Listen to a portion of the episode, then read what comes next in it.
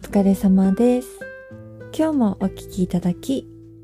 ありがとうございます。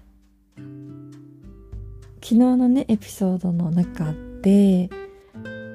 私が飛行機に乗ってる時に人がね、亡くなってしまったことがあるっていうお話をしたんですけど、あのね、その時は、成田からニューヨーク JFK の便ででねおそらくデルタ航空かユナイテッド航空だったと思うんですね。で、まあ、最初は普通に乗っててで私はエコノミークラスの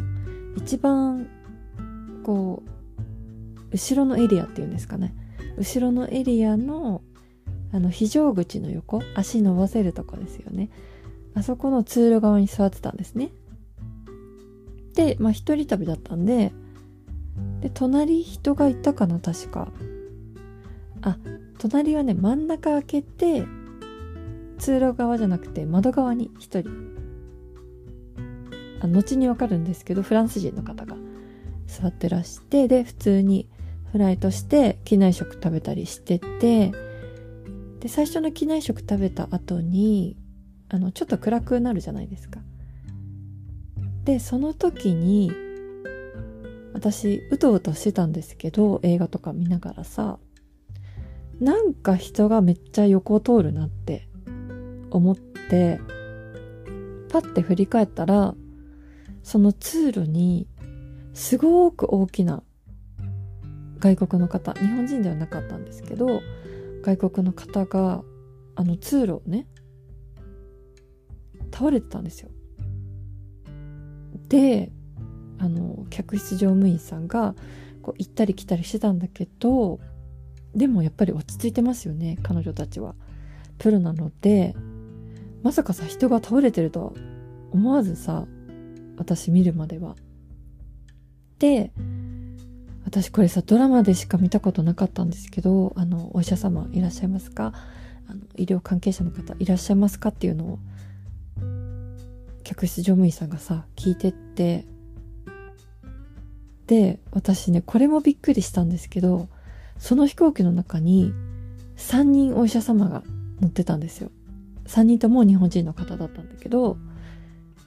で多分ビジネスクラスとかに乗ってたのかな？で3人お医者様がその患者さんのとこに来てくださってであの人工呼吸とかさあとねおそらくなんだけど飛行機の中にエマージェンシーキットみたいのが積んであってでその中にね注射みたいのがあったんですよね。私もさそんなにジロジロ見てたわけじゃないんですけどパッて見てた時に注射してるのが見えたんですよ。であなんか助かるといいなってずっと思ってたんだけどまああの人工呼吸とかもストップしてしまってまあおそらく亡くなったっていう医師の診断が下りたんでしょうね。でまあそこまで混んでるフライトじゃなかったんですけど後ろにもちょっとポツポツって人が座ってらしたんですよ。でその、まあ、亡くなったってあとはその後ろに座ってた人たちを前に前の空いてる席に行ってくださいって移動させてで後ろはね亡くなった方通路に寝かせたままブランケットでカーテンみたいに作って安らかに。眠れるようにちょっと囲ってあげたりしてだからそのままその方と一緒にニューヨークまで飛んだんですね。でニューヨーク着きました JFK 着きましたって言ってもあの私たちねすぐ降りられないんですよ。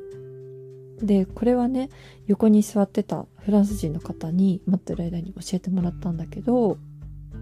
あの一応警察が飛行機に乗り込んできて着陸後に。でご遺体を運んでで事件性がないかをね一応チェックしてで事件性がないって判断されたら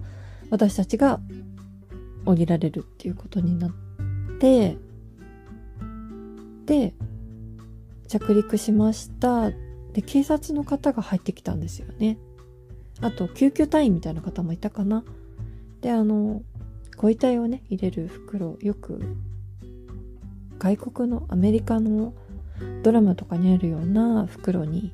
そのご遺体を入れてそのご遺体から先に飛行機から降りてで、まあ、1時間かかんないぐらいでしたかね私はずっと飛行機の中で待っててで警察から OK が出たんで私たちも降りることができました。でねこれ私そのフランス人の人に教えてもらったんですけど亡くなったのがね離陸してから、ま、23時間とか34時間後ぐらいだったんですよ。ニューヨークまでの飛行時間が1 2 3時間とかなのであのもしね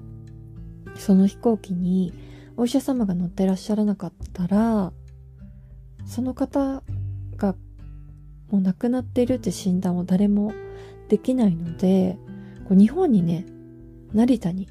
戻らないといけなかったらしいんですよね。でもその飛行機にはお医者様が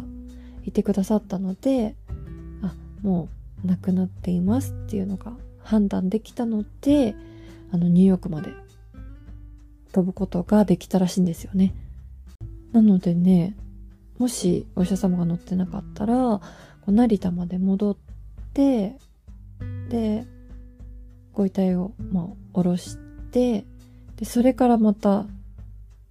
JFK に飛ぶっていうことになってたみたいですね。